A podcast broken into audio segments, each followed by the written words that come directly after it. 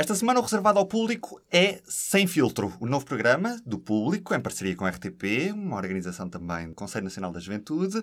Catarina, és tu a moderadora? O que é isto, afinal, do Sem Filtro? Somos quatro pessoas numa mesa preta, mas temos muita cor por dentro e muita cor nas nossas opiniões. Três fixos, eu, que sou a Catarina, a Liliana Borges, olá Sou eu. Liliana, Olá. o Carvalho Olá. E um quarto convidado ou convidada que todas as semanas é diferente. Ah, a ideia é termos eh, pessoas jovens, como nós os três somos, sub 30 pelo menos, a falar sobre temas da atualidade, que é uma coisa que não acontece muito, é ter pessoas jovens a ter voz. Esta semana o programa vai para o terceiro episódio. Qual é que é o feedback que tens recebido? incrível. Logo na primeira semana ouvi que isto era necessário. Acho que as pessoas precisavam deste programa sem saber que precisavam deste programa. Acho que as pessoas perceberam que não ouviam muito eh, jovens a falar.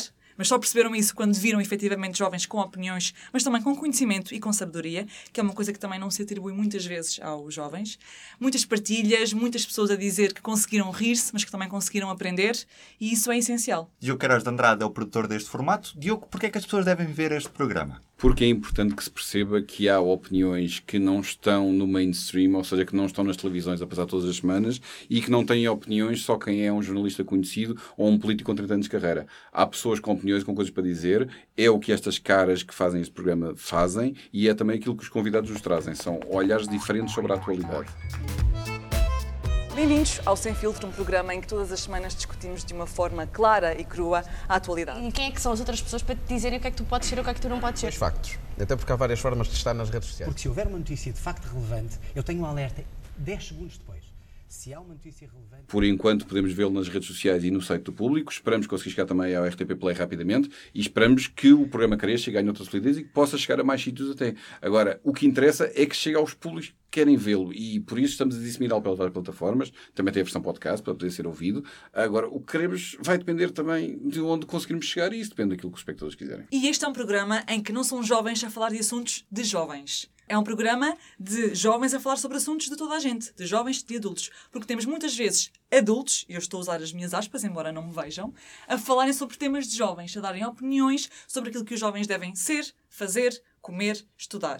E aqui temos jovens a falar sobre jovens, mas também sobre adultos. Porque os jovens conseguem falar sobre tudo aquilo que eles quiserem falar.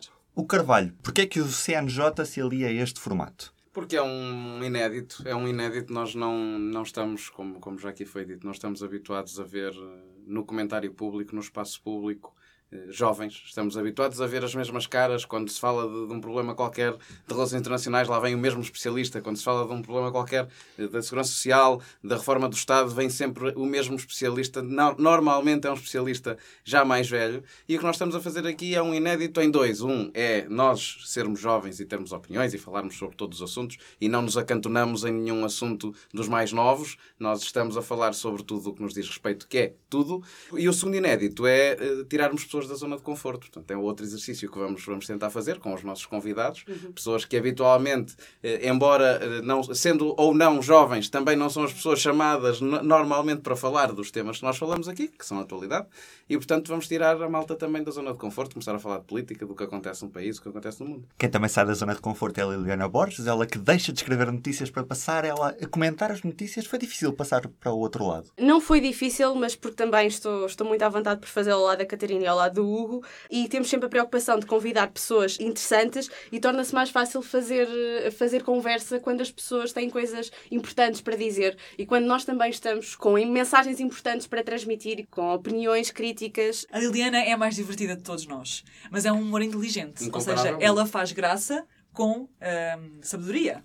O que é incrível, não é, Liliana? Se tu o dizes, eu, eu acredito. Uh, às vezes pode ser um bocado inconveniente, uh, mas, mas acho que também é um bocado aí que reside a piada e o conceito do programa, é dizermos as coisas sem, sem termos... Um, pudores. Sem termos pudores. E é isso que nós queremos também transmitir aos nossos espectadores e aos nossos ouvintes, que, que sintam que, que não estamos a ser condicionados de qualquer forma e que estamos a transmitir aquilo que pensamos e conversamos com os nossos amigos. É essa a nossa preocupação, trazer para ali uma conversa que nós teríamos com os nossos pares. E é isso que falta. Conversas sem filtro, à sexta-feira, público.pt e nas redes sociais do público. O que é que podemos ver esta semana? Esta semana temos o Fernando Alvim, que é humorista, mas que também tem algumas coisas importantes para dizer com uma base científica e sólida. Uh, e temos Mulheres na Política, que é um tema que, pelos vistos, nunca acaba, mas esta semana foi bastante quente. Temos as salas de chuto, ou seja, consumo de drogas e também Cannabis. drogas leves, cannabis. E temos os acordos de regime. Que acordos são estes e que acordos deveriam ser feitos? Temos aqui muitas ideias para o futuro. E também está disponível em podcast. É só subscrever já no iTunes e no SoundCloud. O reservado ao público fica por aqui. Subscreva este e outros programas no iTunes, SoundCloud e aplicações móveis. O público fica no ouvido.